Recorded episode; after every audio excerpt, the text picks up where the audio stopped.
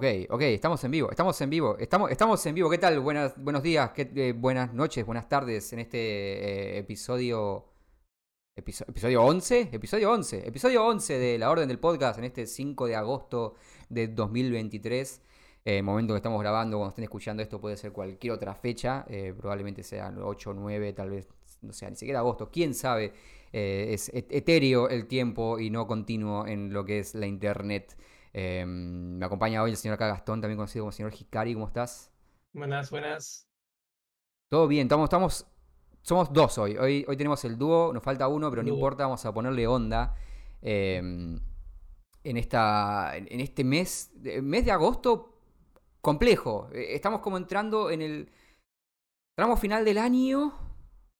Sí, creo que en el, el último- mes más movido. Este va a ser el mes más Eh, movido. Por eso, es, es eh, eh, el, el tramo final del año, el último cuatrimestre, y encima picante. Agosto arranca picante, continúa picante, septiembre también, y ya después tenemos los GOTY encima, y de nuevo todo lo que vino este año, que fue un año muy cargado.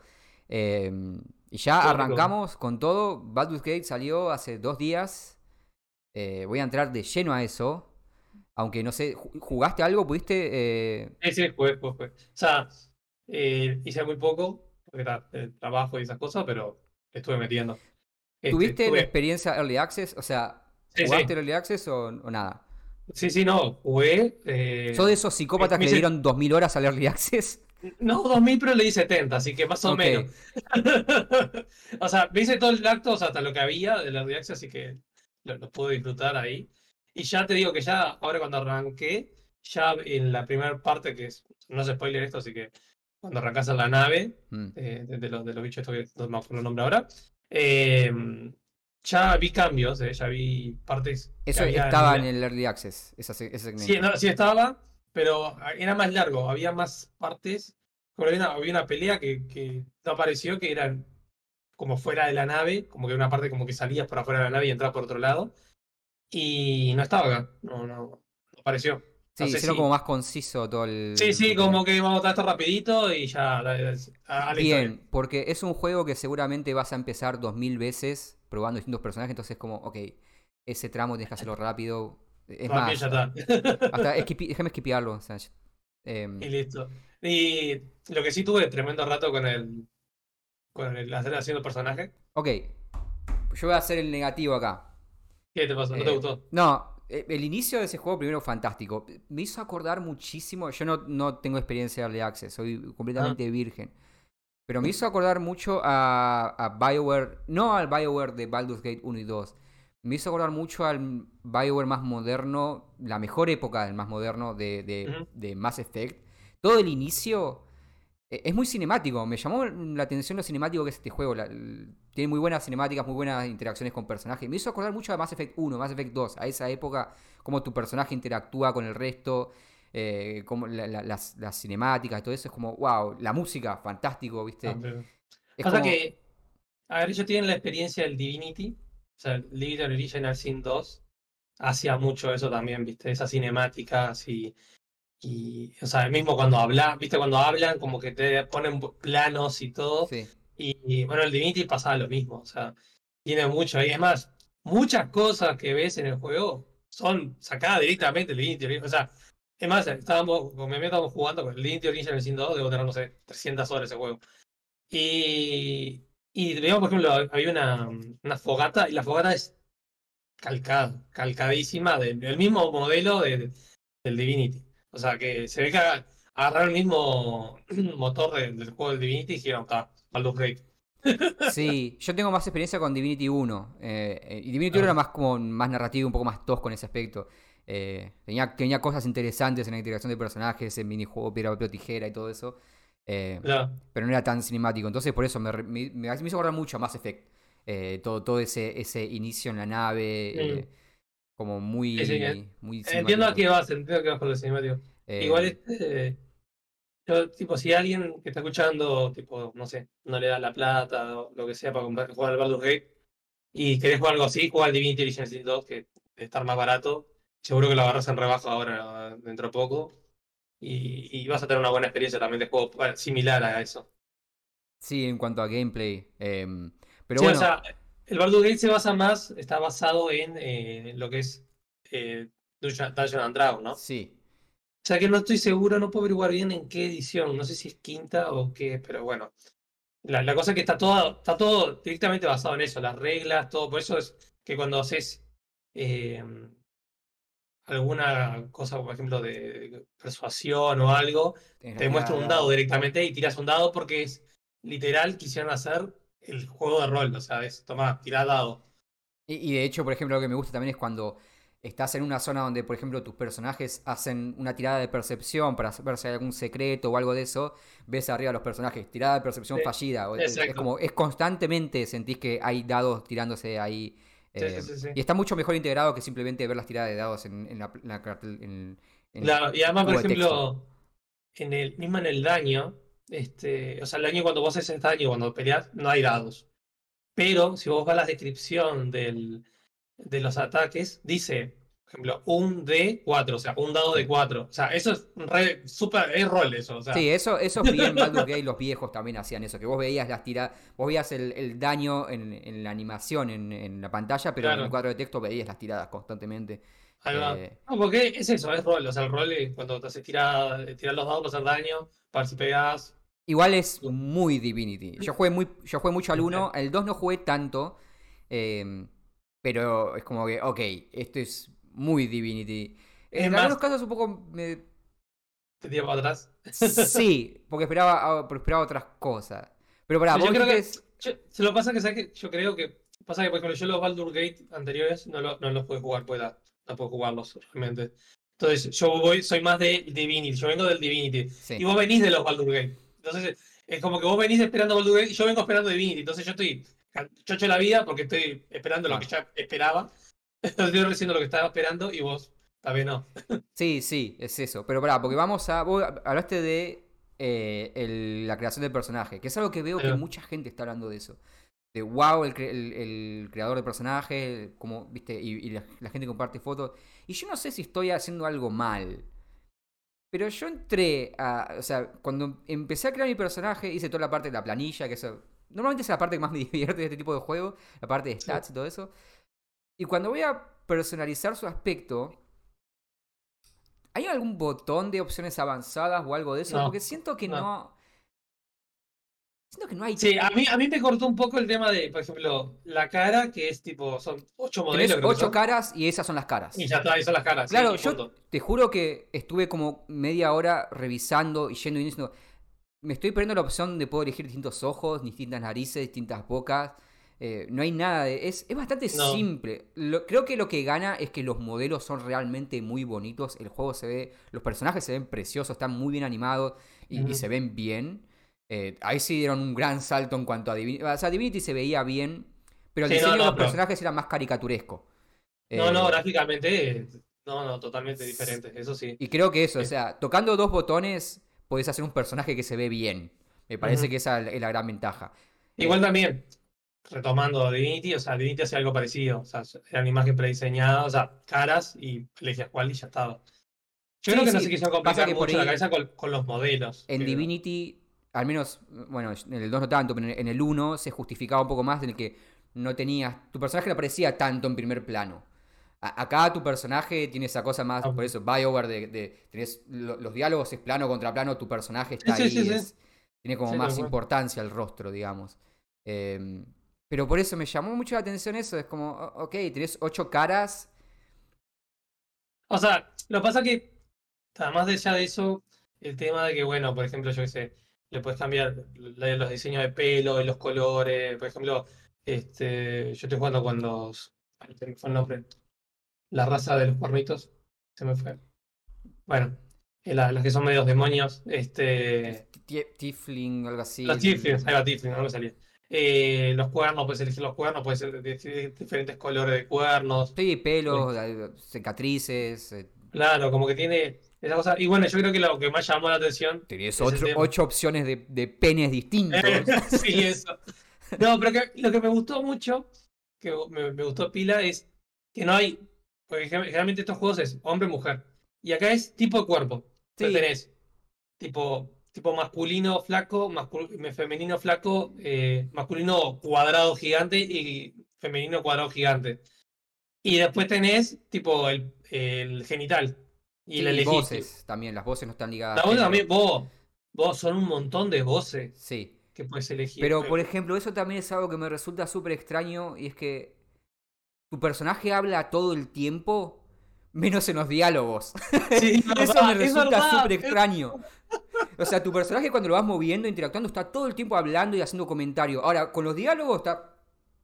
Y bueno, Eso sé el hace mucho presupuesto, eh, el presupuesto les dio para Sí, o sea, diálogo. Eh, entiendo eso, lo entiendo, pero al mismo tiempo es raro, es- se, se nota extraño. Y aparte, Bueno. no sé si notaste vos también, pero es que siento que eh, a veces en los diálogos, viste, a veces un personaje dice algo y Mm. como que hay como varios segundos de pausa hasta que vuelven a aparecer, como que los diálogos están como, como que se, se, no- se, se, mm, se intensifica esa sensación extraña de, se acentúa esa sensación extraña de tu personaje silencioso, porque los diálogos van como, es medio incómodo, pero van como lentos, por decirlo de alguna forma.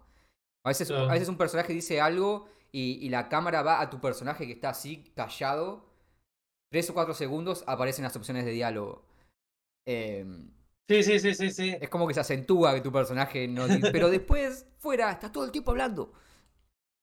Igual, a ver, estaba, estaba googleando todo rápido ahí. O sea, el juego tiene 2000, 2 millones de palabras. eh. o sea, entiendo que no le haya dado el presupuesto para, para que pongan todas las voces de todos los diálogos, pero, ta, pero sí se siente Sí, muy se, raro. se siente extraño igual, es raro. Es raro más que nada porque si, si el personaje hubiese estado callado, la por ejemplo, Baldur's Gate nunca habló tu personaje.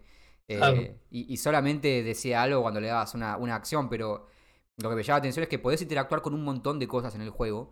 Eh, cosas que no son simplemente agarrar objetos para... Sí. ¿no? Eh, o sea, cosas que tu personaje reacciona y te da un montón de lore y de, y de- y de expande el trasfondo. Y tu personaje está todo, todo el tiempo comentando respecto a eso y hablando con los otros personajes. Entonces es súper raro cuando de pronto vas a un diálogo y tu personaje no dice nada. Eh, No, sí, sí, es-. Pero bueno, volviendo a la creación de personajes, sí, eso, es como, no es, me llamó la atención, esperaba más después de todo el hype que hubo al- alrededor de eso. No es mala, Sí. pero Yo esperaba todo ese tema así, tipo modificarle la mandíbula, la cara, los ojos. no te digo tipo- nivel Black Desert Online que podés Sí, sí. hasta los pómulos.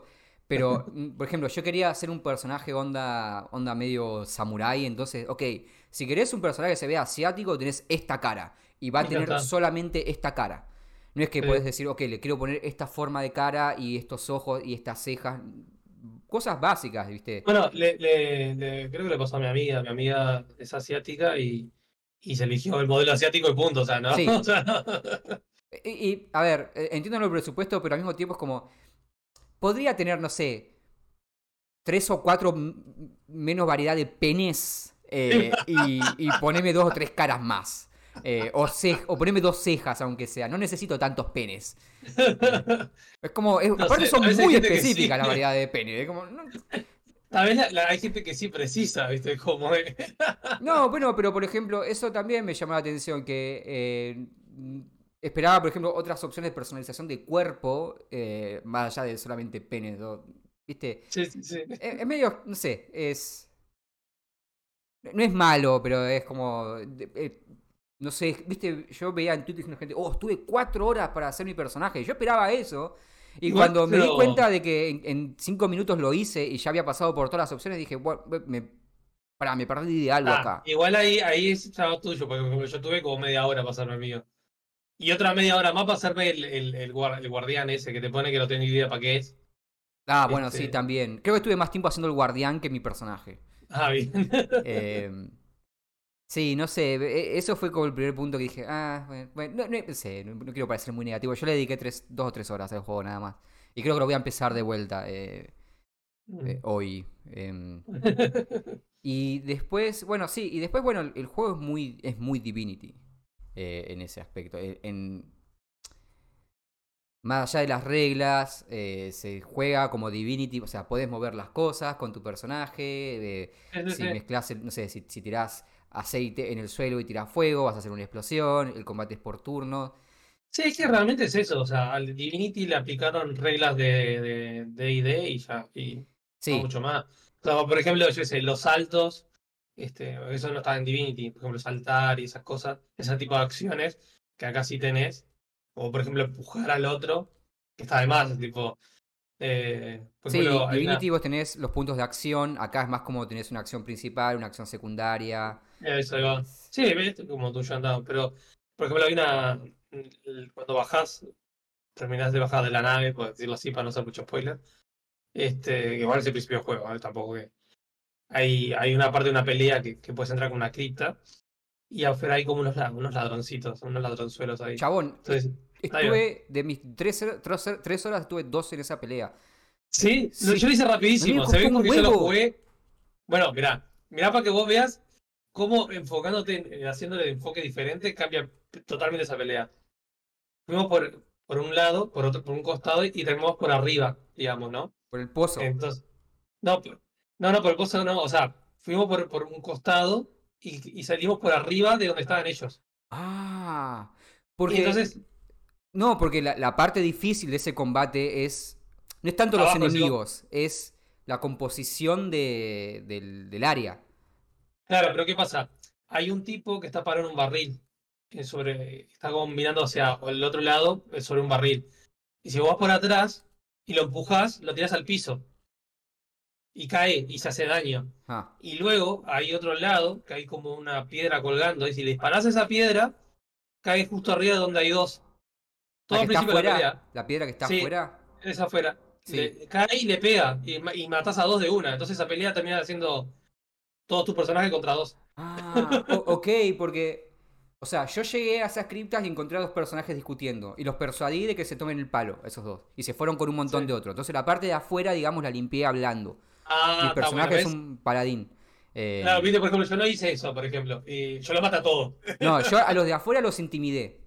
Pero Ahí ¿qué va. pasa? Adentro hay como 5 o 6 más. Bueno, y adentro, por ejemplo. Eso es lo que me No. costó. Ah, la parte de adentro. Bueno, la de adentro, por ejemplo, la, la hicimos, la hicimos bastante fácil porque fuimos en Sneaky, abrimos la puerta, le, con el mago tiré eh, fuego a un barril que hay y maté a, a tres. Ok, yo me parece que no entiendo muy bien cómo funciona Sigilo, porque yo quise hacer eso, pero cada vez que me asomaba la parte roja, Claro, no. inicia combate. estás- claro, no, no es que inicia combate. Cuando entras a la parte roja, estás en visión, entonces empieza a tirar dados para ver si te ven. Ah, ok. Y no si es tenés automático. poco sigilo, claro, y si Ah, tenés ok. poco sigilo, te descubren. Está bien. Si yo, manda- yo mandaba al, al elfo este, el elfo vampiro. No, no sé si es spoiler, es- para mí es Ah, un vampiro. O sea, es pálido, tiene colmillos y, y dos agujeros acá. sí. Oh, sí. Me pregunto cuál va a ser el giro en este personaje. Y bueno, a ver, el primer, el primer diálogo que dice es tipo, qué lindo cuello tenés. o Sí, sea, pero o sea, aparte es si bastante no, obvio. Mm, este tipo debe ser un hombre lobo. Eh, claro. Pero yo lo mandaba a él y consistentemente cada vez que llegaba al- a la zona roja eh, del, del suelo lo detectaban. Pero se me hacía Claro. muy complicado porque se armaba un cuello de botella en el cual, claro, yo no podía pasar a atacarlos porque siempre quedaba uno en la puerta cubriendo, pero ellos tienen un mago, tienen un montón de chabones con flecha y destrozaban el equipo. Eh, No, o por ejemplo, la otra que, que queríamos hacer con la que no nos salió era le... quedarnos del otro lado de la puerta y esperar que vengan. Eso es lo que quería hacer yo. Y no vienen. No. Se quedan ahí esperándote.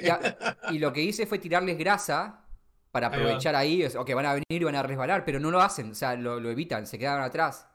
Eh, No, son, más, eh, son más inteligentes que en Early Access, en Early Access hicimos así. O sea, por eso fuimos directamente a lo mismo. De sí, pegarle a uno que venga y, son y como no venía, le disparé al barril. Le disparé al barril y se está, tomá, explótense a la mierda. no, no, son inteligentes, son muy molestos, muy, muy insoportables, porque cuando queda uno empiezan a huir y a veces te hacen perseguirlos por todo el dungeon. Eh, pero, por ejemplo, lo que después noté es que arriba, donde tirás la piedra esa que decís vos, se hace un agujero y podés saltar por ese agujero. Y Y medio que caes en una habitación está al costado de ellos. eh, y podés atacar el barril que tienen atrás de forma más sencilla. Claro, Y haciendo eso también como que matás a tres o cuatro de, de una. Pasa que tomás es daño que- también si saltás por ahí. claro. Es que esa- es- a eso está bueno esto de verlo, porque es como una nueva pelea, tenés tantos enfoques y es todo el juego así. Entonces, eso, el Divinity pasaba algo parecido, es eh, lo que está bueno de estos juegos es que vos jugás una y otra vez este juego y lo puedes tener una experiencia totalmente diferente. Sí. Bueno, esto de Este- que yo ni siquiera luché con los de afuera. O sea, usé la, la- yo- usé un paladín y tenía la opción de paladín de intimidar. Y fue como, ok, saqué un, de hecho saqué un 20 en ese 20 natural y se fueron corriendo todos. Eh, no sé si hay diferencia, me gustaría probar si hay diferencia entre eh, críticos y, y no críticos en, Sí, sí. en diálogos. ¿Hay?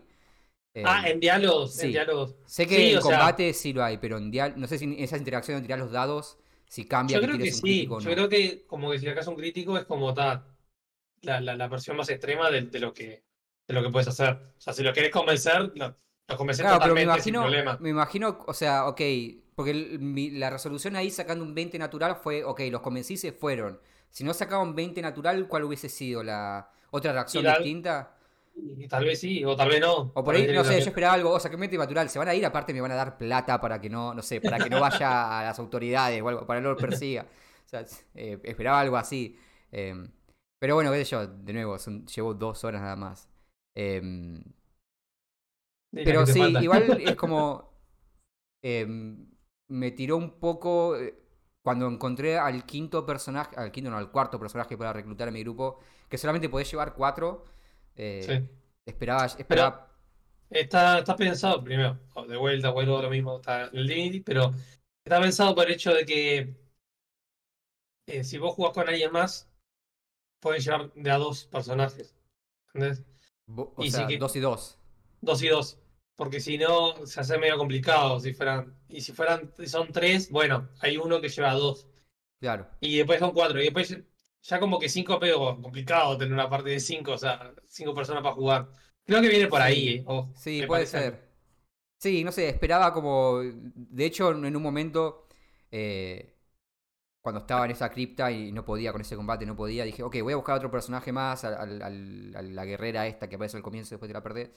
La de Yankee. Sí, y cuando la encontré, fue como, ok, ella me dice, no, ok, tu, tu grupo está lleno, tenés que, eh, tenés que La deshacerte. mandás al campamento.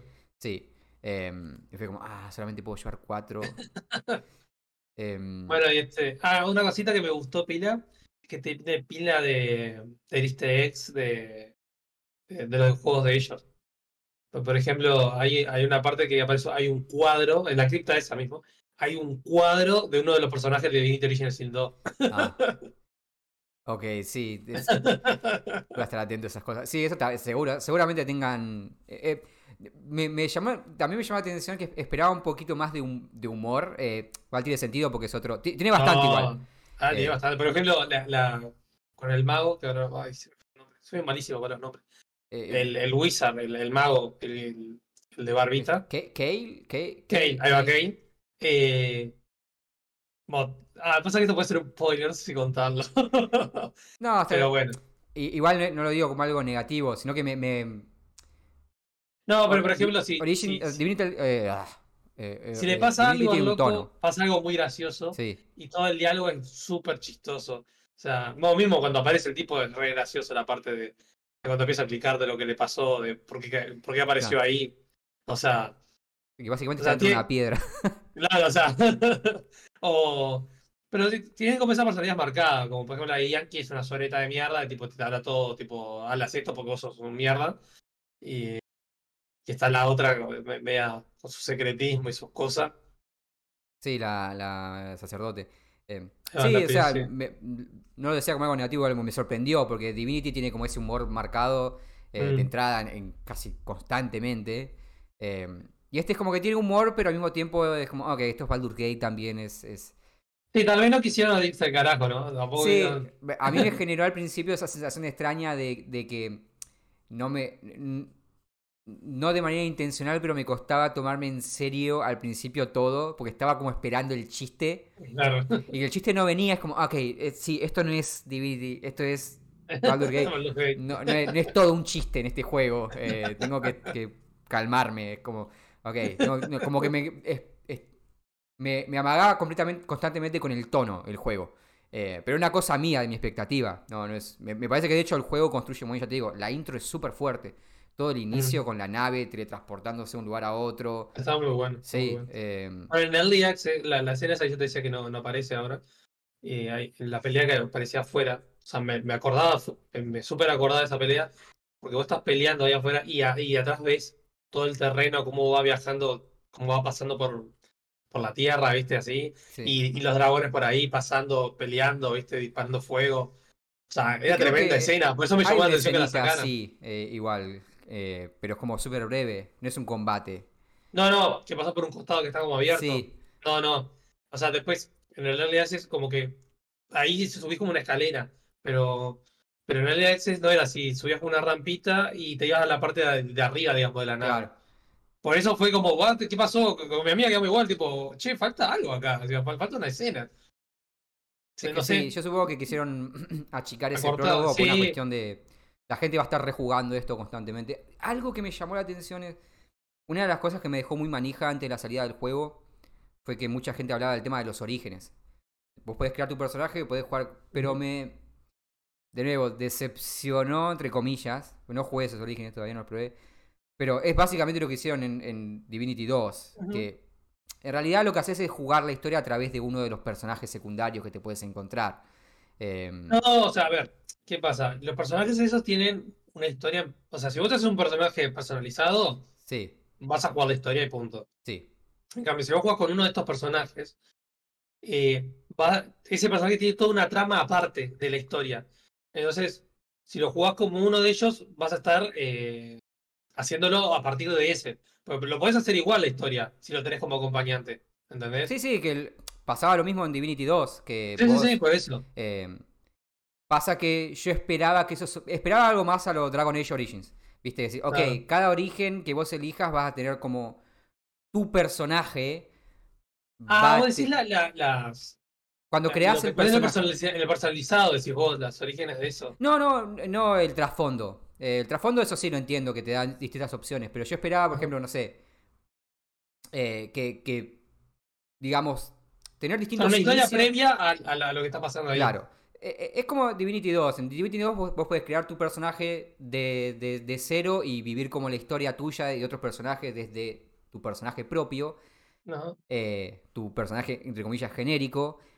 Y acá es lo mismo, es o creas tu personaje genérico y ves la historia desde este lugar, o vivís la historia a través de estos otros personajes que también te los podés encontrar, en, de hecho son los personajes, tus compañeros, no son todos, pero son algunos de los compañeros que te encontrás. Porque tengo entendido que hay más.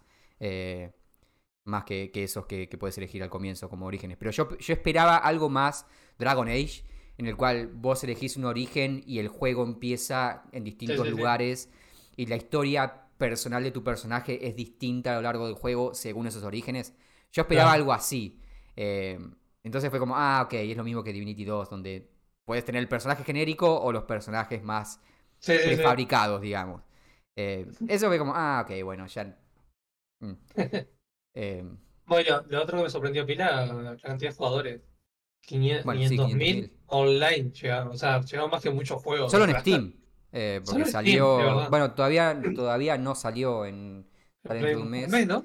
Por un mes creo que era. Sí, y, tengo, y dijeron que en Xbox se va a retrasar hasta el año que viene, ¿puede ser? ¿Mm? Eh, había leído algo de eso. Eh, sí, pero en Steam de momento tenía como 500.000. Sí, es. Me, me llamó la atención. eh, creo que estos, estas, estas últimas semanas como que levantó mucho toda la expectativa alrededor del juego. Sí, Entonces sí. se generó mucha, mucho interés. Eh, no vi nada de. No, no vi. Yo supongo que en general la, la recepción fue bastante buena. Eh, eh, traté de mantener spoiler free. Igual no salió hace mucho, que llevan dos días. No, sí, sí. Eh, Pero sí, yo espe- mi miedo era ese, ok, cómo va a correr el juego. Yo no- noté que corre muy bien. Bueno, eso es una cosa que quería comentar. Mí me pasó en Early Access que se me moría el juego mal. Se me veía trancando, tenía siempre problemas. Muchas veces se me cerraba directamente el juego. Este. Y, y tuve que poner los gráficos bajos y cosas como para que anduviera más o menos. Y esta vez, ah, igual, ya prevení, le puse gráfico. O sea, ya me decía que con mi computadora el gráfico a ultra. O sea, todo ultra. Pero se lo bajé a medio y ni un tirón ni nada. Y, y antes, tipo, me andaba horrible así. O sea que, Yo, a mí me puso por defecto todo ultra y no tuve ningún drama en cuanto a rendimiento. Sí he notado pequeños bugs. eh, onda. mm, bueno, por ejemplo, el mensaje tutorial que aparecen de manera medio random a veces. Eh, sí, sí, no sé en qué va el- los mensajes tutoriales. A mí me pasa igual también. Sí, onda que, ok, este mensaje debería haber aparecido hace 15 minutos cuando pasó esto, porque a veces como que sale... y después lo que sí eh, noté, con la- por ejemplo, bueno, volviendo a la cripta esta, donde puedes romper el parte del suelo para saltar, algo que me Ujú. pasaba que si con mi personaje interactuaba con eso, el suelo como que se rompía y mi personaje Sí. quedaba flotando arriba, no caía. Ah, Eh, y, y quedaba trabado ahí. Tenía que elegir otro personaje y alejarme con ese otro personaje para que Ah, que- pudiera eh, seguir. Eh, ah, y, y consistentemente me pasaba eso, no era algo de una vez, eh, sino que mm, tenía que car- si cargaba partida volvía a hacer eso, volvía a pasar lo mismo. Y eso me pasó un par de veces con objetos así con los que podías interactuar, que de pronto el personaje se queda tieso. Eh, ah. y tengo que controlar a otro personaje. Eso me pasó. eh, y después sí, algo, por ejemplo, bueno, cuando tenés que liberar a este personaje que está en la, en la jaula colgando, Será Yankee, sí. sí, eh, nunca voy a poder pronunciar ese nombre. Eh, No, no, no, es el nombre. Eh, Era Or- Orco B. eh, Orco. en mis épocas, en Calabozos y Dragones había orcos y eran los únicos verdes. Esos y los goblins. No sé qué es esta no es raza verde, nueva. pero bueno. Es verde. Es una raza interdimensional, no sé qué, qué viaja. Una cosa por el estilo. Es cosa de Dungeons and Dragons Sí, nuevo. o sea, en la cinemática inicial cuando los veía abriendo portales y todo eso, ¿quién es esta gente? En mi época no existían esto. ¿Qué, qué está pasando? Es que, es que por eso te tratan como. Por eso cuando te hablan te tratan como un bicho, una rata. O sea, porque es como tipo. Vos, analfabeto, salí acá, Claro, no y, y es como esto, eh, en mi mentalidad es, ¿de qué decís? Sos un orco, cerrá el culo, Eh, andá a, a cazar un oso, sos un bárbaro. ¿Por qué hablan como si fuesen mejor que yo? Ah, no, yo me quedé en Dungeons and Dragons 2.5, una cosa Sí, así. claro. Pero a ver, que yo, porque esta raza la conocí acá en, este juego, tampoco que. me- me Bueno, algo que me gusta que hace este juego también es que podés pausar el juego y inspeccionar eh, y abrir como distintos eh, eh, tooltips. Por ejemplo, aparece una descripción donde te da un poco del lore. Vos puedes apretar la, la tecla T y como que te pausa todo y podés Ah. con el mouse ir sobre la- los- las palabras clave y, es, y Y podés seguir abriendo ventanas y otra vez como si estuviese en Wikipedia. Eso es súper útil. eh, La verdad que sí, eso me encantó. La verdad que eso me encantó también. de- de- Otra cosa que me gustó pila, que fue muy gracioso lo que nos pasó, eh, en esa misma cripta, ya que estamos spoileando la cripta, la, la spoileamos toda. Eh, no es, es el básicamente tutorial, estamos hablando. la parte del principio, Sí, tampoco sí, es es la primera hora de juego. Eh, como es, hay una parte, si, si seguiste avanzando en la cripta, pero sí, creo que la hice completa, creo. está, entras más adentro y hay una parte que hay como unos sarcófagos y hay unas trampas. Sí. No. ¿Sí? Sí, sí, Ah, la, no. la que eh, tiene como las calaveras en la... en la- Esa, los- y sale fuego. Bueno, ¿qué pasa? Yo no las activé, por suerte. Está bueno. Estábamos ahí y. Y digo, mira, hay un botón, no sé qué, apretó el botón. Digo, "Ta, esto es activar la trampa. Abro el cofre, el, el sarcófago y empieza a tirar fuego. ¿Y qué pasa? Cuando empieza a hacer eso, automáticamente se activa el modo por turno. Entonces, ¿qué pasa? El juego está bueno, está bueno esto, porque si está por turno, te vas moviendo como si fuera una pelea y no hay pelea. Lo Claro, que hay son trampas. las trampas activándose. Claro, entonces te da el tiempo para ir, eh, de definir a tus personajes para dónde quieren ir. Entonces, por ejemplo, las trampas disparan en su turno. ¿Y qué pasa? Mi amiga tuvo la brillante idea de, de sacarle la pausa y automáticamente fuimos acribillados por un montón de fuego Ah. cayéndonos. Claro, porque a tiempo real es súper rápido. Y por turno es como que va más, te da tiempo a hacer cosas. Sí, sí, no sabía que Eso fue como, eso. pude, pude salvar a, pudimos salvar a dos y, Y el resto murieron y- todos. Y el resto mío tuvimos que recargar la partida porque fue un desastre. O sea.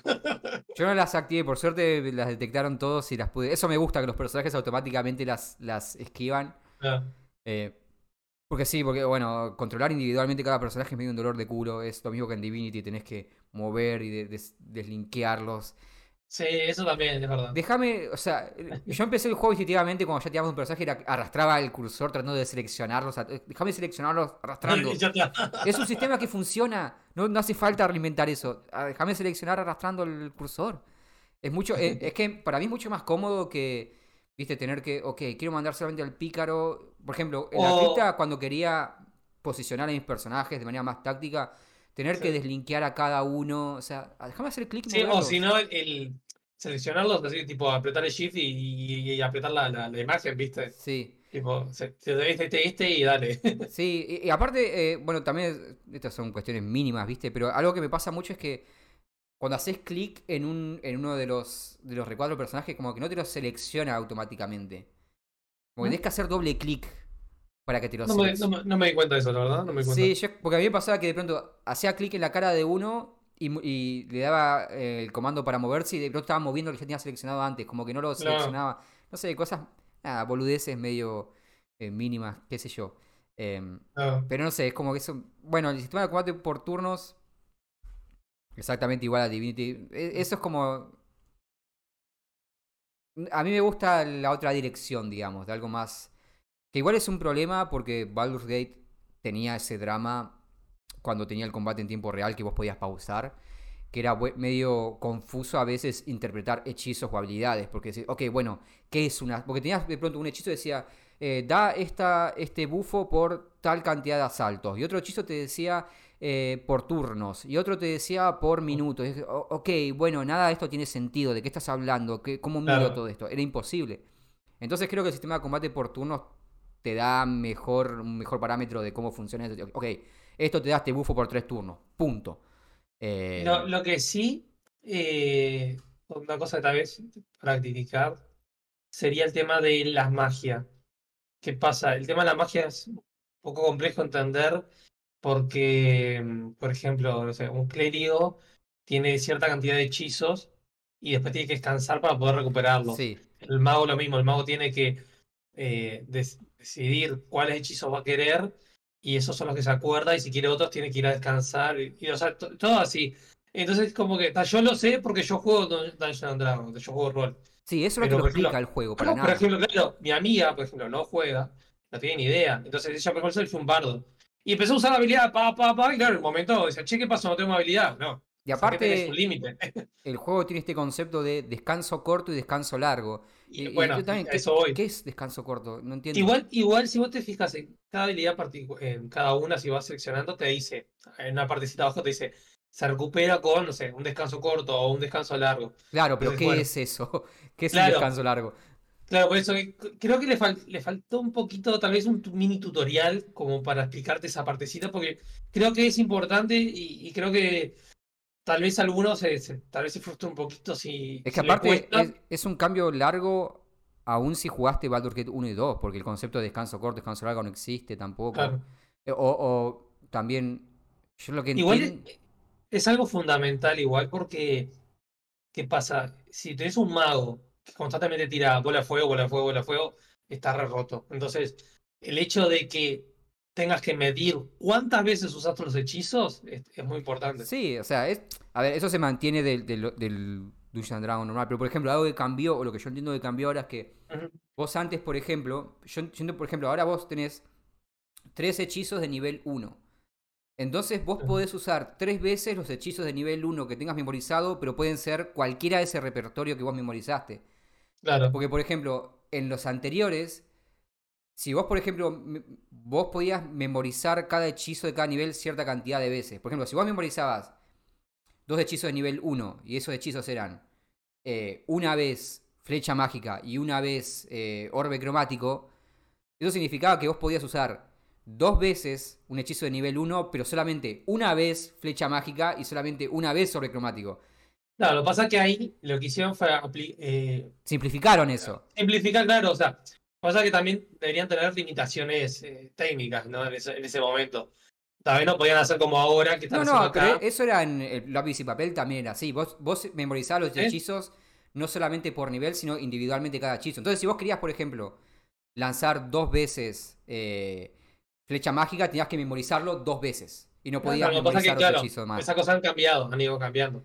Claro, pero eso, por ejemplo, yo- no te lo explica el Claro, yo tampoco sé si, por ejemplo, lo que yo decía al principio, cuando empezamos a hablar, decía, yo no sé si está basado en, en, en quinta, en quinta edición. Creo que está basado en, en, la, en esa, sí. La última.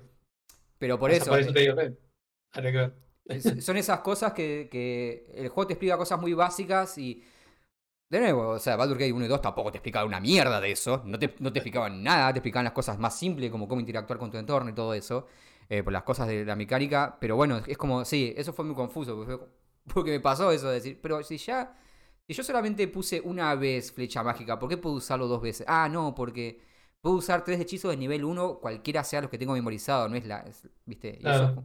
y después, bueno, hay cosas también, me, pare- me pasó con, con la que es clérigo.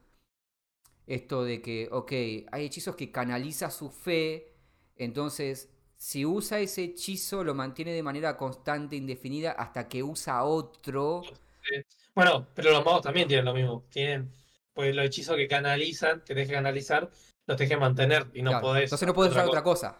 O, o si te pegan incluso. Por Sí. ejemplo, hay un hechizo de, de mago que es de, de electricidad, que es un rayo, y queda como un rayo, como un rayo conectándote. Y, y cuando pasa el turno, o sea, cuando te vuelve a tocar, podés de, de forma gratuita hacerle daño. O sea, Claro. le hace daño mágico y puedes ir y pegar con el bastón o lo que sea. Pero Claro. si te pegan, puedes perder la concentración y pff, se va el hechizo. Claro, sí, son como cosas muy eh, que, no sé, por un lado agradezco que hayan simplificado el tutorial respecto al Early Access por lo que comentabas vos, pero al mismo tiempo siento que por ahí deberían tomarse un poquito. Debería. Porque te lanzan, te lanzan muy de. O sea, vos tenés ese, mini prólogo que es súper simple en, en- en la nave. Es muy breve, serán 20 Ujú. minutos como mucho. Eh, y después ya te manda, no al mundo, sino que te manda una segunda zona un poco más grande. No, es igual, esa zona Pero, por ejemplo, la- el primer acto, todo esas, o sea, ¿qué pasa? En realidad uno está, obviamente estás recién entrando ahí, sí, pero esto, eso todo pertenece al primer, primer acto, y te digo que yo que lo terminé, es gigante. Claro, pero Es aparte, lo primero que te encontrás ahí, una de las primeras cosas que te encontrás es la cripta esa, que ya ahí te piden que, o sea, a mí me costó mucho, por ahí no es súper jodido, pero ya ahí te piden que hagas uso de todas tus habilidades, no es, no es tutorial esa parte, es como, ok, acá tenés que saber cómo posicionar a tus personajes porque el entorno es súper útil, viste, los enemigos van a usar, viste, hacen cuello de botella en las puertas, tenés, ya de entrada tenés un mago, tenés tipos con flechas, tenés berserker que van a hacer, viste, eh, Sí, sí, sí. ya te tiran, te tiran con de todo, digamos, a- apenas sale el tutorial. Entonces, claro, por ahí, viste, si no aprendes todas estas cosas, viste, ok, bueno, debería descansar. ¿Dónde puedo descansar? Viste, es como. Sí, sí, sí, eh, obvio. es hardcore. Em, pero bueno, no sé. eh, est- está aquí, está entre nosotros finalmente Baldur Gate 3. Em, tengo muy, más allá de todas estas particulares, particularidades, es como que tengo muchas ganas de ver cómo, eh, cómo avanza, cómo se va. Ya, ya, yo ya es como que me quiero empezarlo de nuevo y es como que ya me siento como abrumado con las opciones, ¿viste? Eh, en el buen sentido. Pero es esta cosa así, oh, ok, Yo, mira, te digo la verdad, tenía unas ganas, tenía muchas ganas de jugar, eh. Tenía muchas ganas de jugar. Y. em, Especialmente con todo lo que hicieron este- estas últimas semanas, con toda la, la campaña que hicieron de, Igual, enfocarse en gameplay. fan. La- yo soy muy fan del área, entonces como que está. O sea, a mí, a mí me pone muy contento que le esté yendo bien. Sí, sí, muy merecido aparte, porque se, se- se renota el, el- el laburo que hicieron. Bueno, también ya, hablamos de toda la controversia que generó en su, en su momento. Sí. Em, pero bueno, ahí está Baldur's Gate 3. eh, estaremos mm, eh, eh, reportando a futuro cuando tengamos más horas. Es uno de esos juegos que seguramente van a pasar meses y todavía vamos a seguir dándole vuelta. Em, Igual, o sea, este. También hay otra gente que hace cosas buenas, tipo, por ejemplo, esta gente de, de NoClip, que consiguió un montón de, de cintas viejas de, de eventos pasados, de, Sí, del 2000, i- 2000 y iba, algo. iba a comentar eso, sí. Eh, particularmente, bueno, salieron dos. eh, la gente de, de NoClip tiene un canal que es eh, NoClip. em, básicamente se- encargan de, de- de- buscar archivo, básicamente. Eh, Se archivo- llama NoClip Game History Archive. Sí, eh, tiene ese canal de YouTube. O sea, la gente de NoClip hace mm, contenido. Documentales. eh, documentales documentales. Muy recomendados, Sí. por favor. Por favor. Eh, yo le recomiendo muchísimo ver el de Final Fantasy XIV. Final Fantasy XIV, aunque no te importe Final Fantasy XIV, es súper interesante. Es súper interesante la historia, me encantó. Eh, más creo que está subtitulado, ¿eh? Sí, lo tienen subtitulado. Creo que son cuatro partes y es súper es fascinante. eh, y es, se mandan unos relaburos los chicos.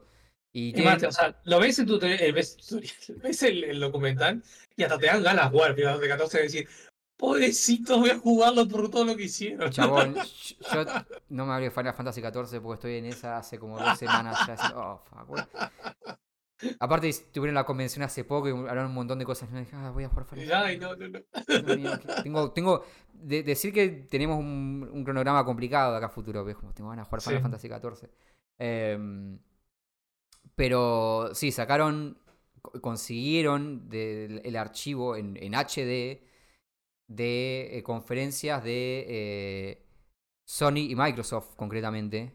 Ujú. 2006. Por ahí sí. No sé si tenía alguna de 2001 incluso, creo. Sí, em, la, de, la de Sony creo que es la más icónica igual. Sí. Em, Porque fue, fue la famosa eh, conferencia de...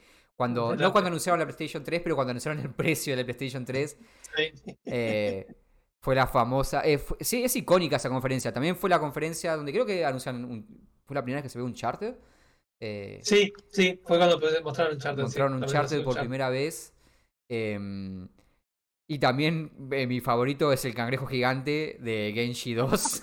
que también fue uno de los primeros memes. No, además está genial esa parte porque, bueno, o sea, presentan el juego y, y, este, y bueno, cuando empiezan a decir, "No, bueno, este juego está basado en la historia japonesa. Era- era- Toda la O sea- campaña de marketing era, este juego, eh, eh, vamos a ver batallas reales que, tra- que, que sucedieron en la historia de Japón, como súper serio todo. Y de repente aparecen unos demonios ahí, unos bichos, y, y de repente dice, bueno, y acá tenemos el boss, y aparece un cangrejo gigante de la nada. que- Además, encima, Lo presenta. además había el, el loco, además, cómo han cambiado esas cosas, ¿no? Porque el loco estaba jugando en vivo ahí. O sea, estaba ahí jugando. Sí, Y te mostraba, bueno, y acá uso estabilidad, y cambio esto, y hago lo otro. Y entonces iba como diciendo lo que estaba haciendo el tipo. Y de repente, cuando aparece el boss, que también es como una cinemática, así que aparece el bicho de, la, del agua, creo que era. Y cuando aparece otra vez el personaje que está peleando, no se ve el boss.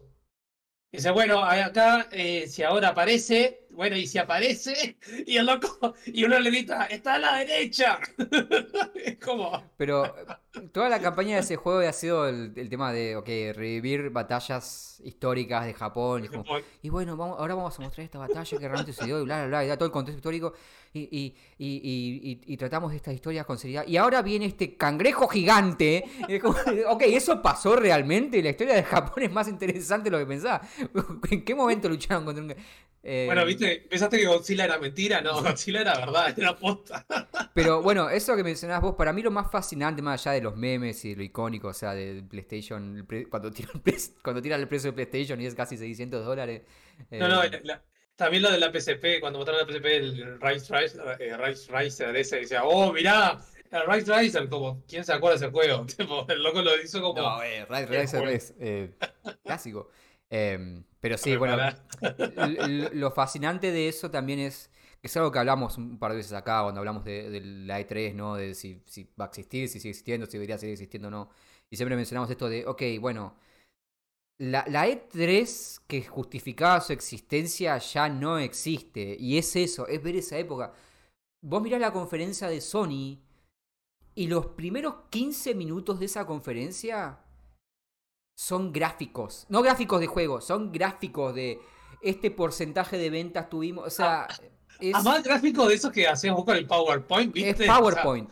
Son PowerPoint. Y, y hay eh, la parte donde muestran tráiler de juego y eso. Es como, es un fragmento de la conferencia y no es la mayoría. Todo el inicio es, ok, bueno, este, cuestiones técnicas de la, de la nueva consola, cuestiones de ventas, cuestiones de... em, Bueno, hoy en día ese tipo de cosas se hace cuando se hace la, la a los inversionistas. Que eso, si, le- si les interesa, hay pila de, de gente que se dedica a mostrar ese tipo de conferencias que son solo para ellos y es como está, bueno, datos de venta.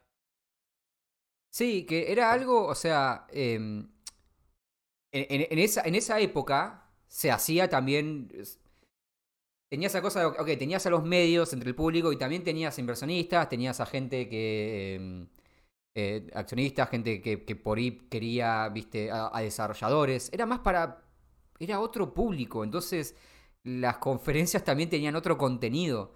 Eh, es, es- bueno, o ta- o también la, naturaleza, no solamente la cuestión de, lo que se hablaba, no esta cuestión de, bueno, hablar de cuestiones súper técnicas de, de la tecnología de las consolas, pero también cuestiones de, ok, esta, esta es nuestra población, nuestra población, por ejemplo, hay un momento en el que se pone a hablar para, como para justificar el uso del Blu-ray, habla de, ok, nuestro, nuestro público, la mayoría tiene televisiones que son en HD, entonces tenemos que ir, hay un, hay un 15% de nuestra población que todavía no tiene eh, televisión HD, pero hay un 60% que sí, entonces tenemos que girar hacia el Blu-ray. Eh, muy, Sí, lo que pasa es que- que igual, igual eso estaba en esa época la pelea de, de, de cuál era el nuevo modelo. Sí, O sea, cuando pasó del DVD al era Blu-ray y creo que el otro era HD DVD o algo así. es que aparte Eran los, los dos que peleaban. Sony tenía esa cosa de, ok, nosotros fuimos pioneros en el uso de CD, después en el uso del DVD en las consolas, ahora como PlayStation 3 no podemos seguir en DVD, tenemos que hacer ese salto. Claro. eh, que, que en su momento fue como un poco prematuro también el salto al Blu-ray, no le jugó tan bien, porque era un, era un formato todavía caro, ahora ya es como más estándar. Y re, y re lento. Demoraba un montón en, en leer las cosas, en los juegos. y Sí, eso. o sea, y, y- pero ho- hoy ya es más estándar porque está más pulido, pero en esa época era como que era medio una apuesta. Eh, Igual, este, igual te digo también una otra cosa es, mentían como los hijos de su madre, ¿eh? Por eso nos quejamos ahora que mienten, pero mirá que mentían. Había una parte, hay, hay uno en esa conferencia, que hay un juego que dice que va a andar a 1080 y 60 FPS. Ni ahora pueden salir, ni ahora llegan a hacer eso. Pará, ¿cuál es el juego? Sí, ay, Dios, me olvidé Había uno, no me acuerdo cuál era, pero hay uno que dice 1080, 60 FPS y yo. Pero no, pero aparte hay un tráiler. Ay, olvidé, lo tenía anotado acá, pero no. eh, en de, de Getaway, pero no este Getaway. eh, era, era otro que vino después de eso. De un juego que claramente no es gameplay. Y lo están Sí. mostrando como gameplay. Y si- esto no es gameplay, señores. Esto es, esto es, esto es una cinemática. Se, le pusieron como un, una interfaz arriba súper. O sea, Sí. los juegos no se veían en PlayStation 3. De hecho, hasta se veían mejor que esto. Eh, pero. eh, sí, sí. Bueno, pero eso, eso, a ver, lo siguen haciendo, seamos honestos. Eh, pasa que hoy en el tiempo es más evidente. pero se sigue haciendo hoy en día eso decir, esto no es gameplay. Sí, Eh, Y de hecho, bueno, pero bueno, por otro lado, lo que también llama la atención de esa conferencia, aparte de, ¿no? de la información y esta cuestión más técnica, más eh, corporativa que había, que es obvio porque también era su público, su público no era Papito Jiménez eh, en su casa mirando la conferencia a través de un streamer. Eh, era, viste, accionistas, periodistas que luego tenían que Mm. escribir sobre eso, viste, desarrolladores. Entonces tenía que cubrir un poco más amplio todo. De hecho, hasta la parte que hablan de los juegos, es tenés un tipo de traje diciendo, ahora vamos a ver este juego. Ajá, ajá. Muchas gracias. Thank you, David. Uh, an applause for David. Ok, ahora, uh, this game now. Es como súper, viste, Sí, sí. no es... Y ahora es como mucho más mediático, ¿no? Es como más tipo gala de, de premios o sea, una cosa así, ¿viste? Ahora es trailer, trailer, trailer, trailer, trailer. Lo cual, de nuevo, ¿no? Es como, ok, bueno. Es más, es más interesante para otro público y al mismo tiempo, lo que decimos siempre, hace falta hacer todo lo que se hacía en 2006 para mostrar esto. Yo creo que si vos ves las conferencias de 2006, 2008, de esa época, eh, es como decir, ok, se justifica la existencia de E3 si esto era la E3, ¿no? Eh, y aparte, esta era la única forma de conseguir esta información. Ahora, la E3 para ver una hora de trailers que pueden directamente subir a su canal de YouTube, ¿se justifica? Eh, por eso creo que también esta cuestión de, ok, la E3 desapareció mucho antes de, de que decidieran no hacer más la E3. Eh, Desapareció en el momento en el, en el cual era simplemente una hora de trailers y ya está. Decía, ok, ¿cuál es el punto de esto? Eh, Claro. Cambió la época, cambió el mundo también. Otra cosa que llama la atención es que eh, en- en- hablan de este concepto de creador de contenido, utilizan. Sí. Pero eso, no claro, para pero el concepto no, no es youtuber. No, es Claro. cuando hablan de creador de contenido, están hablando de, de los devs, de los que crean el contenido para la, la consola, pero es súper extraño cómo mutó. eh, ese, o sea, no es un concepto nuevo, es un concepto que, que mutó de, de significado. O sea, constantemente lo están usando. Cuando hablan de las especificaciones de PlayStation 3, por ejemplo, y de este paso de, del DVD al Blu-ray, hablan de dar más opciones a, lo- a los creadores de contenido. Y es súper extraño hasta que dice, ah, no, está hablando de los desarrolladores. Está Claro. hablándole a, a ellos, no a... A mí también me costó, me costó darme cuenta a qué se refería. Y, y bueno, esto que mencionabas vos también, de, de las demos, por ejemplo, hay no hay tanto tráiler y hay más demo, y la demo real, la demo de cuando estábamos, bueno, cuando muestran de Genji, esto de sí, del chabón está diciendo, y ahora voy a mostrar No. cómo hacen esto, y está como dos minutos tratando de hacer algo y no le sale. Porque el chabón está jugando con una demo ahí en el piso. Bueno, eso me llamó la atención porque eh, la primera, cuando recién arranca, cuando muestra el primer juego que, que hay una persona jugando, eh, se ve, parece un servidor. Dices, ¿qué, qué es eso? ¿Qué pusieron? ¿Están los servidores de PlayStation ahí? ¿Qué, qué onda? Y al principio Claro, no, pensabas que es son de- todos- Son todos PlayStation, claro, son todas las, las PlayStation conectadas. con los cables. con los claro, con todo, todo el cablerío ahí, todas las teles ahí. Para que, claro, cuando venga el próximo, agarre ya su coso y se pueda jugar ahí. En Pero aparte momento. ves que lo agarra y lo empieza a, empieza a desenredar Claro. el cable. Igualito que ahora, ahora que no te todo inalámbrico. Sí, pero es como, pero, ok, no, esa demo es una demo real y está jugándolo en ese momento, no, no es... Pero eso te- tenía, su, tenía su cosita eso, porque por ejemplo hoy en día, eh, si te muestran un gameplay, decís, está, bueno, es gameplay, pero no sabes si realmente, o sea, tal vez es una escena nomás que hicieron específico para, para el trailer y ya está. En cambio, ahí sabías que era posta, el juego, juego ahí que estaba jugando. o sea. Y era todo nada, y era, de nuevo, es cuando está mostrando Genji que quiere mostrar al jefe, pero tiene que pasar un montón de enemigos. oh, ok, ok, ahora voy a mostrar al jefe y está como tratando de matar a los enemigos para mostrar al jefe y no puede, ¿viste? Y se lo ve al chabón como frustrado. Había un juego, no me acuerdo cuál fue, me acuerdo que uno que estaba jugando y se retran, o sea, andaba como a, a poco frame, ¿viste? O sea, ya era como lo veías y ya, "Fua, no, no, no voy a jugar esto. Pero al mismo tiempo decís, bueno, esto es también lo que justificaba la existencia de la E3 en su Mm. momento. Ir allá, ver eso, eh, eh, te- obtener esa información que no conseguías de otra forma. Eh, entonces decís, bueno, no, la E3 ya no es más eso, ahora es trailer, trailer, trailer. Y ahora el creador de contenido es el tipo que está haciendo eh, el- el- la co-conducción de su canal de Twitch y el con- consumidor ya no es eh, e- es la persona que está mirando en, en- en una plataforma y solamente quiere ver anuncios y hype y juegos. Y, y la E3 muta eso, entonces cuando cambia eso, decís, ok, bueno, ¿tiene sentido que siga existiendo? O sea, ¿cuál es el punto de, de hacer una conferencia que solamente es trailers? Lo que pasa es que Eh. ha cambiado mucho, o sea, como decís vos, o sea, el mercado mismo ha cambiado. O sea, antes era algo muy de nicho, era, por ejemplo, eh, la persona que tenía una consola que tal vez jugaba al FIFA y ya estaba, cosa que a ver que hoy sigue pasando, ¿no? Obviamente, pero, eh, pero hoy en día hay mucha más gente que juega, eh, mucha más gente que tiene una computadora para jugar o tiene una consola para jugar y, y se, y como es, y se interesa en buscar y co- conocer nuevos títulos. ¿tá? No es como antes que ibas a un coso de juego y mirabas sobre ese, ah, bueno, este es popular, bueno, me llevo este.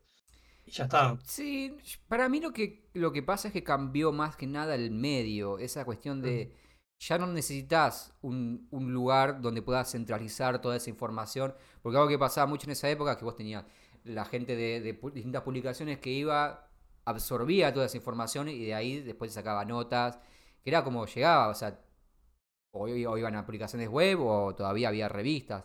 Em, hoy es tan accesible hasta la comunicación de los propios estudios con el público, que, todo, ese, eh, todo ese sector intermediario, como que cada vez es menos necesario. Y creo que la, la E3 eh, es, es una muestra de eso, pero también es una muestra, eh, ves como, no sé, esta cuestión de, ok, dar los números, ¿no? O, o- o- o de los planes de desarrollo, todo eso. También es como que ya los estudios lo comunican directamente. No, de nuevo, ¿no? Desapareció todo ese intermediario que, que, que era, si era la 3, que englobaba todo, eh, claro. todo el sector. Ya es como que Bueno, mismo eso decir, estaba, ju- lástima no está Frank acá, pero Frank este, habla mucho con devs y eso, conseguir este, puedo pasar las reseñas eh, en la ronda Pixel. eh, el chivito de paso. Y como es, y bueno, y me ha- nos ha contado de tipo que ha hablado directamente con devs y, y este, tiene como una comunicación más fluida con ellos. Sí, Eso sí, antes, que, hoy se puede hacer también a partir de redes, que antes era más una cuestión de, ok, ir a hacer networking, ibas a, a conferencias, que hoy también se sigue haciendo un poco de eso, siguen existiendo la, la oportunidad de hacer networking a nivel personal, pero ya no es tan fundamental y tampoco es tan importante la utilización de intermediarios de las empresas o estudios para hablar con, también con su público. Eh, Por eso, ¿no? Es como, ok, si vas a tirarme una hora de tráiler, subirlos directamente a tu canal de YouTube o subirlos a tu cuenta de Twitter, no hace falta. necesita- Y creo que ellos se dan cuenta también. Dicen, no necesitamos la E3 para comunicarle a la gente, para anunciar a la gente, lo podemos hacer nosotros. Eh, Sony puede hacer su propia conferencia, Microsoft puede hacer su propia conferencia, eh, Nintendo puede hacerlo, ya no necesitamos eh, de todo esto.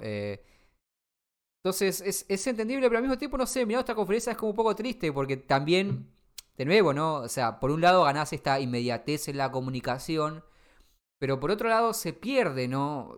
Un montón de, eh, de esas cosas de... No sé, es como que se ve más genuino o más humano esta cuestión de, ok, que me muestren una demo y ver a alguien jugando la demo y que se sienta como un videojuego con sus errores y con sus frustraciones de ver a alguien, viste, tratando de manejar el muñeco y que no sea algo que vos de pronto ves un trailer y decís, ok, bueno, esto es real o no, esta demo es algo que está en Vos veías el cangrejo gigante saltando desde el lago y decís, ok, esto va a estar en el juego porque estoy viendo el juego, estoy viendo a alguien jugando. Hoy ves un trailer y decís, ok, bueno, son como vamos a ver, vamos a ver cómo sale. Sí, vamos, a ver, vamos, a ver, el día que salga. Eh, bueno, Cyberpunk, o sea, veías los, los, trailers y las cosas y dices, ¡pah! Te vas a hacer el juego del año y mira lo que fue. Sí, no digo que todo sea, que fuese más genuino en esa, en esa, más, más real, digamos, pero eh, se sentía como un poco más humano. Eh, era, no, no, no decir eh, había menos marketing porque no es cierto, es, todo marketing, es también, todo PR también eso. Yo creo que había, yo creo que había, era, a ver, obviamente había marketing, pero creo que el marketing era como más básico, por decirlo así. Por lo que eso me, refiero, a eso me refería con el cambio de, del público. Porque antes era, bueno, marketing en, en las revistas, programas que se dedicaran a eso, ¿entendés? Y, este, y hoy en día es marketing ya directamente a la persona, o sea, de ir a, a, internet, a redes, a, este, YouTube, Twitch, ese tipo de cosas. Sí, creo que el, hecho también de que tuvieran que englobar más información eh, en una sola conferencia hacía también por ahí que el marketing no quedara tan enfrente, como que podías ver el marketing en un contexto de un montón de otros datos que podías tener, ¿no?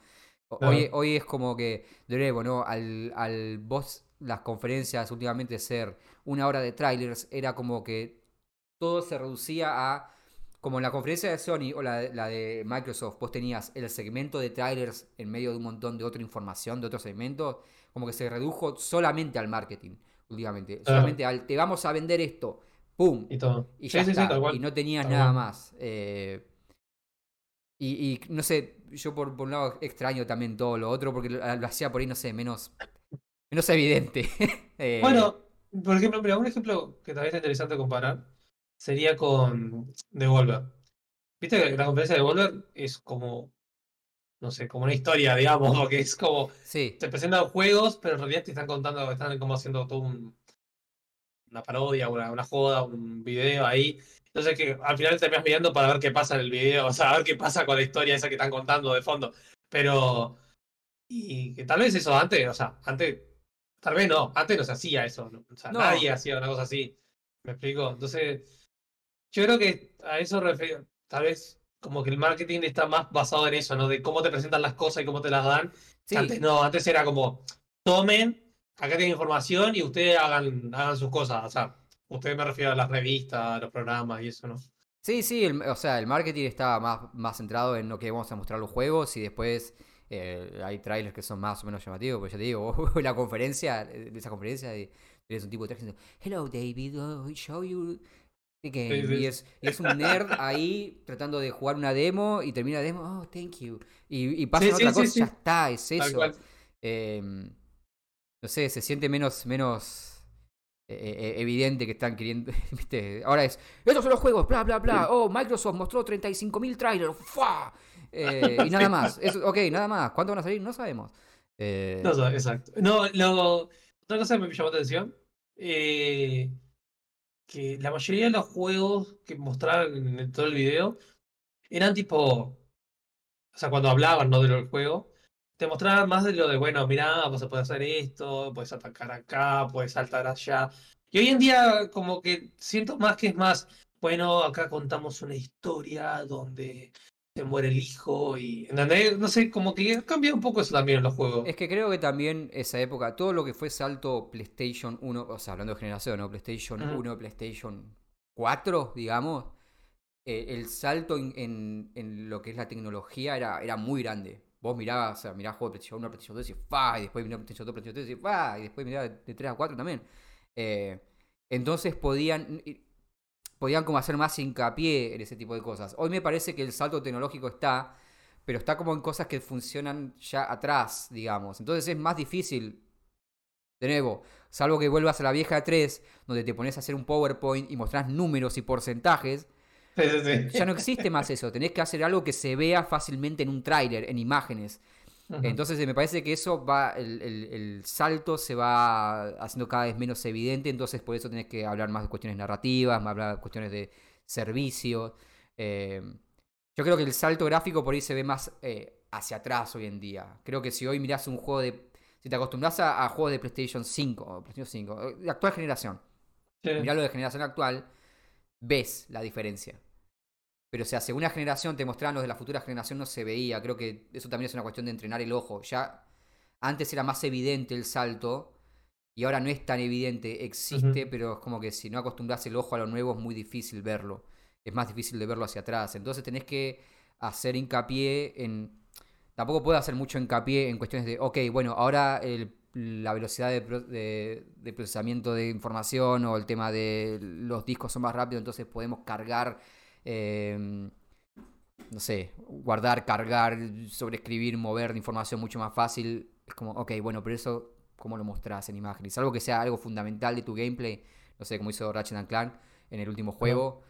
Es algo que sea algo así súper evidente, es muy difícil mostrar eso. Eh, entonces, no, no, no, puede ser el, eje de tu campaña de marketing. Entonces lo vas moviendo. Eh, que vas a decir, oh sí, miren qué rápido se instala este juego. Ok.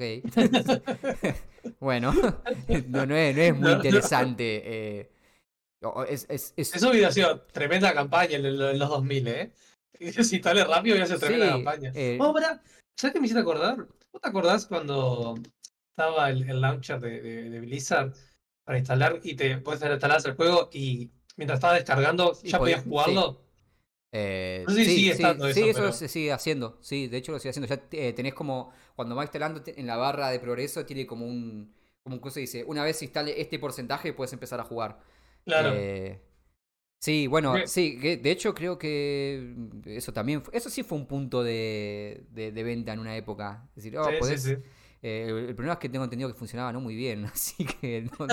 claro, porque además era como que está, claro, está, a la máquina sobreexigía, ¿no? Claro, sí, la máquina. instalando cosas, o sea, la máquina de O sea, el juego funciona. Que vos puedas correr el juego mientras tu PC está instalando otra cosa es, otro, es otra cosa. claro, obvio, eh, Pero la tecnología funciona.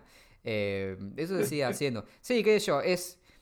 Eh, el salto tecnológico está, pero es más difícil de vender. Entonces tenés que hacer eje en otras cuestiones también. Pero bueno, eso también cambia como.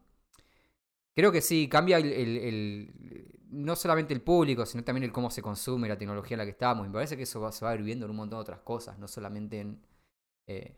Sí, bueno, también otra cosa es que hay mucho más, este, eh, más, este, más juegos en el mercado. Porque, o sea, como que antes, por ejemplo, para las consolas, que era lo que más se vendía, como tenías que tener el kit ese, comprar, entonces tenías que programar para eso. Y hoy en día tenés una compu, a ver, no estoy despreciando el, lo que es hacer un juego. Estoy diciendo que es mucho más fácil de ser a cómo hacer un juego, sino de que vas, mirás en YouTube tutoriales y te pones a ver tutoriales. Tenés que matarte los tutoriales, ¿no? Pero. Eh, y podés llegar a hacer algo, ¿entendés? Y. Y en aquel entonces yo creo que no era tan fácil. O sea, tenías que ir a un lugar, a estudiar y hacer. O sea, saber realmente. Y que hoy en día, o sea, no, no precisas tanto. Sí, o sea, hoy creo que el, acceso a las herramientas a la información ha como democratizado, es más fácil acceso. No, no, no eso no quiere decir que sea más fácil desarrollar juegos, pero sí eh, es, como menos, está menos cerrado. Y eso creo que, así como eso, cambió eh, lo que es, ok, cómo se publican juegos, también, eh, cómo se consumen. el hecho de cómo. compramos online también. Sí, sí, todo lo que es la compra y venta digital, pero es e, esa democratización de la información de las herramientas en lo que es el desarrollo, también creo que sucede algo similar con el tema del acceso ¿no? a esa información, el hecho de que hoy accedamos a, información de manera más constante, de manera sencilla, de que existe esa comunicación más directa entre los devs y el público, entre los estudios y el público, eh, entre eh, la desaparición del de, periodismo como intermediario de todo eso em, hace que también cuestiones como el E3 tengan que ir mutando y hasta a veces haciéndose obsoletas. Creo que, creo que eso también va a pasar en un montón de otras cosas. Va, no sé si vos ves o pensás o esperás que eso también suceda, no sé, en, en el tema de, de, cómo van mutando. De nuevo, ¿no? Esta cuestión de el concepto de creador de contenido, ¿no? Lo que era el creador de contenido en 2006, 2008, 2010 y lo que es hoy. Son dos conceptos que siguen existiendo, pero son completamente distintos. Em, esta idea de lo que es el E3 también, conceptos que han mutado, lo tenés la Summer Game Fest, tenés Gamescom, pero al mismo tiempo lo mirás hacia atrás y dices, ok, no es lo mismo. Y entonces, ok, bueno, ¿qué, qué más va a cambiar? ¿Qué... Bueno, igual, eh, yo creo que estamos, vamos bien, pues yo creo que el cambio en, no solo en la presentación, el marketing, en cómo se hacen los juegos, ha estado, ha estado bueno, porque ¿qué pasa? Lo, quiero comparar, que es una comparación ahora, ¿no? Porque hoy en día tenemos esto, de lo que decía Arcia, ¿no? Que mucha gente puede hacer, hay mucho fácil de sexo para hacer videojuegos. Y hay eh, un montón de juegos, o sea, muchísimos. O sea, Steam está siempre constantemente juegos de, mierda, vamos a decirlo claro. Y este, y juegos buenos y juegos malos, y hay, pero hay muchísimo. Muchísimo, muchísimo, muchísimas más. Creo que es imposible poder estar al tanto de todos los juegos que hay. Y, este, y algo parecido pasó en la época del Atari, eh, que hubo un boom, que había mucha gente que estaba desarrollando juegos, este, porque no, recuerdo bien, no quiero, no quiero entrar en detalles porque no me acuerdo bien la historia, pero como que era más fácil acceder a, los kits y, a desarrollar juegos. Y, y el, el, mercado del videojuego tuvo una crisis ahí, porque había tanta cosa mala que la gente dejó de comprar porque eran todo muy malos, muy, muy malos. Y creo que hoy en día está pasando esa, ese boom de vuelta, o sea, ese boom de videojuegos como pasó con Atari, o sea, obviamente muchísimo más, pero un boom. Pero en cambio el mercado se está adaptando para que no pase esto, ¿no? Entonces, por ejemplo, están estas conferencias, hay varias conferencias que presentan juegos como la de los indie, como este, las diferentes consolas, o por ejemplo Nintendo, eh, lo de Devolver, eh, no sé, Bethesda, cosas así, que presentan sus juegos eh, hay como distribuidora de juegos que también como que te respaldas en, bueno, esta distribuidora de juegos es buena, entonces si presento un juego sé que va a estar bueno, o que va a estar bien, por lo menos con una buena calidad. Y, este, y tenés los juegos de mierda que están ahí flotando, pero bueno, no, no, no te molestan, digamos, a menos que, que, que seas un boludo y te vayas a comprar juegos sin saber nada. Pero... Es como una espada doble fila, porque también tenés juegos que no, no entran por ahí en esa en ese circuito y quedan completamente olvidados. Sí, sí por ejemplo, eso de que se... En ¿Cómo? En Ichigo pasa, en Ichigo te pasa. Por ejemplo, en Ichigo que hay mucho juego muy indie y, y es como, pa, te puedes comer un garrón de la gran flauta. O, juegos que por ahí, viste, se descubren años después de su lanzamiento porque lo agarró algún streamer o, tuvo algún boom así. Among Us. Among Us. ¿Cuántos años había pasado? Creo que dos años de que había salido el juego, algo así. Sí, fue, el, fue como el, juego del 2020 y había salido hace cuatro años, una cosa así. Sí, sí, sí, por eso te digo, o sea, este, o sea, está bueno, me gusta, me gusta el, o sea, si bien nos quejábamos, digamos, pa, metí podrido esta conferencia, que 500 millones de propaganda, todo tráiler, pero yo creo que está bien, yo creo que vamos bien porque creo que es como se está adaptando, creo que se está adaptando bien al mercado. Y creo que se está adaptando bien a, los tiempos de ahora. Tal vez que estaría bueno que vaya cambiando, estaría bueno. Tal vez ahora, por ejemplo, con los Game Awards y eso, que se, como que están haciendo un poquito más de, de show, digamos, tal vez vamos a algo mejor, no se sabe. Pero yo creo que está bueno y, y, me, y me alivia un poco saber que no, no se ve una posible crisis como pasó, como decía, eh, con la Atari, por ejemplo. Sí, qué, sé yo, no sé. Ah, por un lado está bueno, esa, ese, facilite ese, diálogo y que se diversifique más el público y que haya como eh, que se pueda eh, generar contenido para esos distintos públicos. Em, pero por otro lado, por ahí, a mí lo que me tira un poco para atrás es que se está tan centralizado en la cuestión de vender, vender, vender, vender, vender, eh, que es como que es, extraño la parte más informal, aunque, estuviese eh, motivada por cuestiones de ventas, de marketing, y de, hacer PR y todo eso.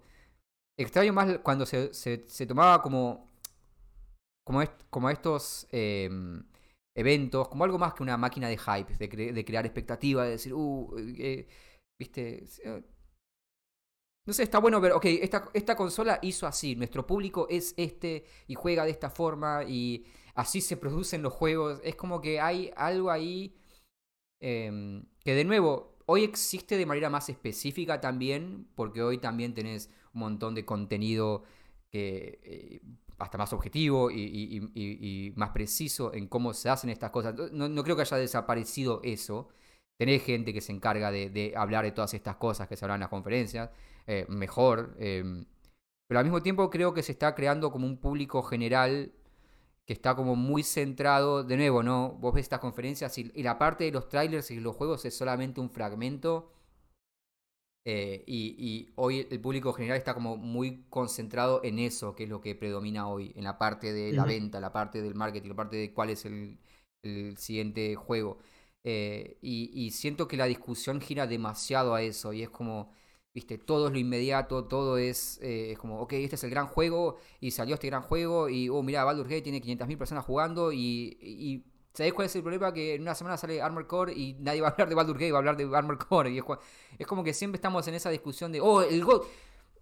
Este año tuvimos 750 GOTIS. Eh, no, o sea, sale eh, eh, Zelda, GOTI, sale Resident Evil, GOTI. Es como. Y, y, también, o sea, por un lado está bueno que tengamos eh, un montón de juegos tan, tan buenos y tan, tantos lanzamientos grandes que hayan sido éxito. Pero al mismo tiempo es también es una marca de, de, esta cuestión efímera que ha, adquirido todo esto, ¿no? De sale un juego que es un juegazo y es un, hito en la industria y a las dos semanas nos, nos olvidamos completamente porque estamos con el mismo chip analizando otra cosa. Eh, y, a ver, por un lado está bueno que salgan juegos buenos tan uno detrás del otro, pero es como que estamos tan enfocados en solamente ese aspecto, en cuánto vendió, en cuánto, eh, en cuántos jugadores tiene, en, en, en el hype, en... Y, y, eso se construye desde antes, ¿no? Porque es también lo que estamos esperando, Esta, es la discusión que estamos plantea esperando plantear, porque ya desde el momento que, que, está anunciado se hacen en ese contexto, en, en ningún otro más. Eh, no hablamos de, ok, bueno, ¿Qué representa esto para la tecnología de, la plataforma? ¿A dónde podemos.? No, es como, ok, toda la discusión se. Re... Ese reduccionismo que hay en cuanto al foco que hace en la industria también se va reduciendo en lo que es la discusión en general, porque es el tipo de contenido que termina predominando, es el tipo de periodismo que termina predominando, es el tipo de análisis que termina predominando, y siento que por un lado está bueno que haya tanto, tanta variable en cuanto a gustos, pero al mismo tiempo siento que están como centradas en tantas en, en ese apartado muy específico que despierta discusiones también como muy acotadas. Eh, qué sé yo, no sé. No, no, soy tan optimista por ahí en ese sentido. Me, me, me genera un poco de nostalgia eh, ver esas conferencias viejas. O sea, a ver, está bien tener nostalgia. Pasa que tampoco me parece tan mal querer siempre agarrarse a, a, lo, a lo, viejo, ¿no? O sea, no, eh, o sea, pero a ver, lo entiendo porque, a ver, eh, o sea, creo que todo el mundo nos pasa eh, de decir, pa, qué bueno esos tiempos, de, de, recordarte, y que te da como ganitas de más, ojalá que volvieran esas cosas, pero también está bueno recibir cosas nuevas y, este, obviamente cuando vemos que va toda la, se va toda la mierda, obviamente que tipo decir, bueno muchacho, paremos el carro acá, que estamos mal, pero pero también está bueno aceptar cosas nuevas y, sí. y ver. Yo hablo de mi experiencia de que yo recuerdo esas épocas y recuerdo mirar los cronogramas y decir, ok, quiero ver esta conferencia de principio a fin.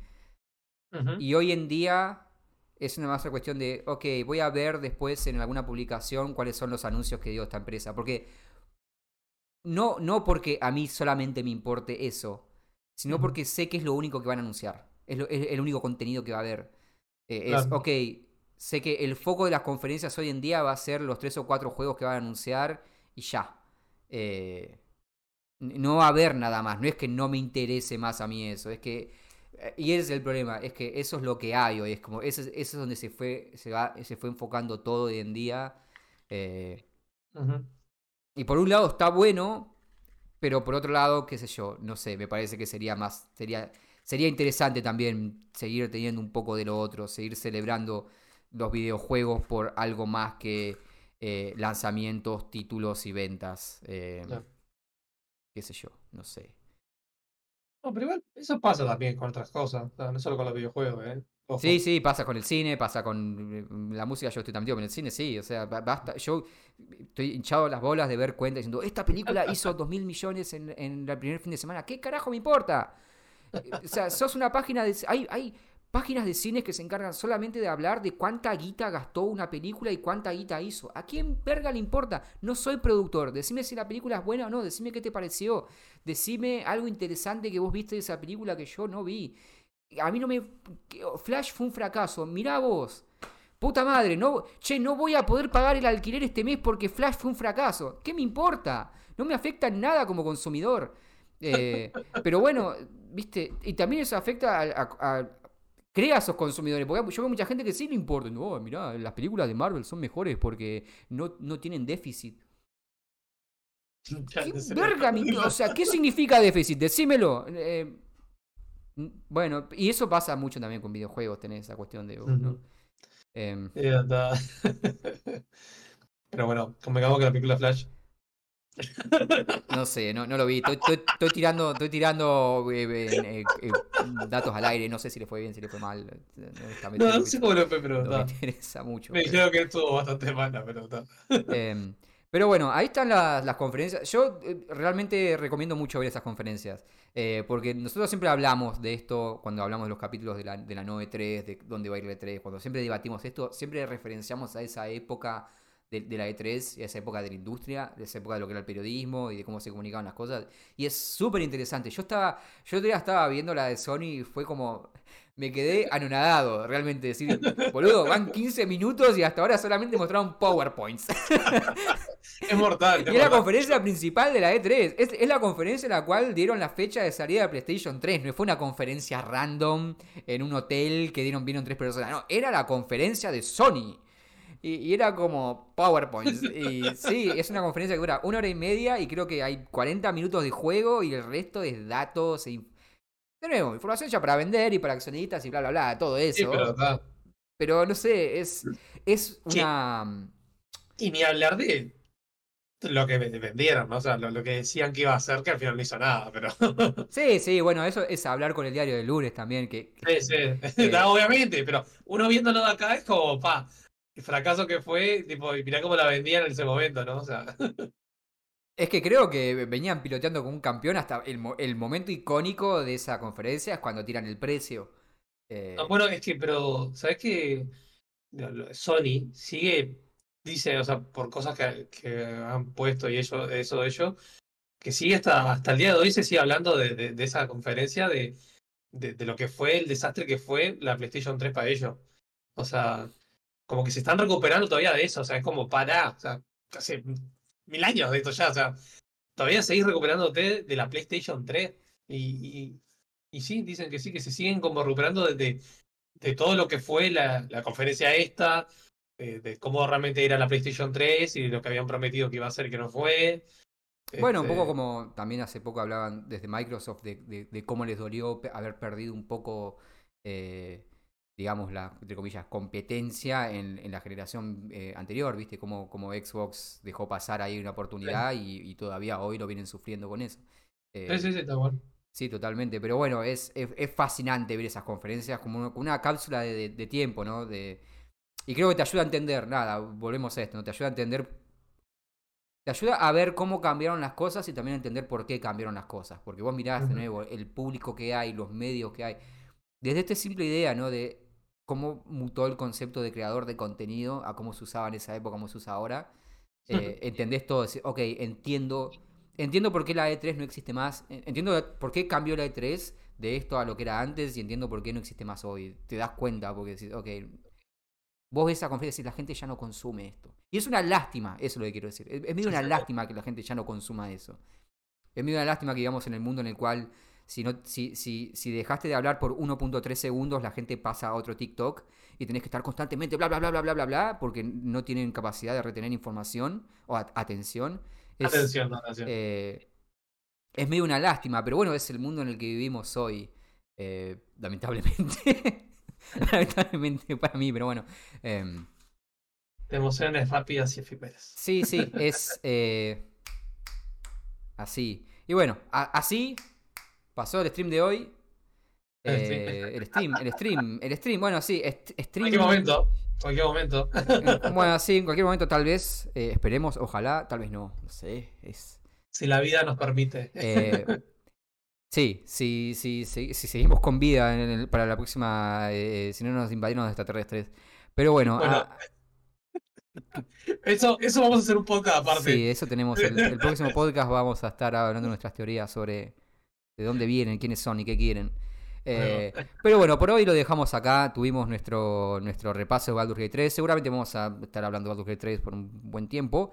Eh, y, bueno, estas conferencias que salen a la luz gracias a la gente de NoClip, que pueden visitarlos en su página web, así como también pueden visitarnos a nosotros en su página, en nuestra, nuestra página web, no en su página web. En su página web están ellos, en su canal de YouTube están ellos. En el nuestro estamos nosotros, la orden del pixel en YouTube, la orden del pixel en web, la orden del pixel también en Twitter, en Instagram y en prácticamente cualquier plataforma que exista hoy en día. Em, al menos que siga existiendo, espero que siga existiendo cuando estén escuchando esto, porque... Eh, perdón, dijiste Twitter, está mal, es ex. Va a ser Twitter toda la vida, lo siento. La orden, del pixel está con tu ex. tenía, que decirlo, tenía, que decirlo, y lo, dije. Va a ser Twitter, es azul, tiene un pajarito, así son las cosas. Em, y bueno, gracias Gastón por estar acompañando hoy. Por un gustazo hablar contigo, Mariano. Gracias a todos por estar ahí. Eh, y nada, como dice Frank, nunca dejen de jugar y hasta la próxima.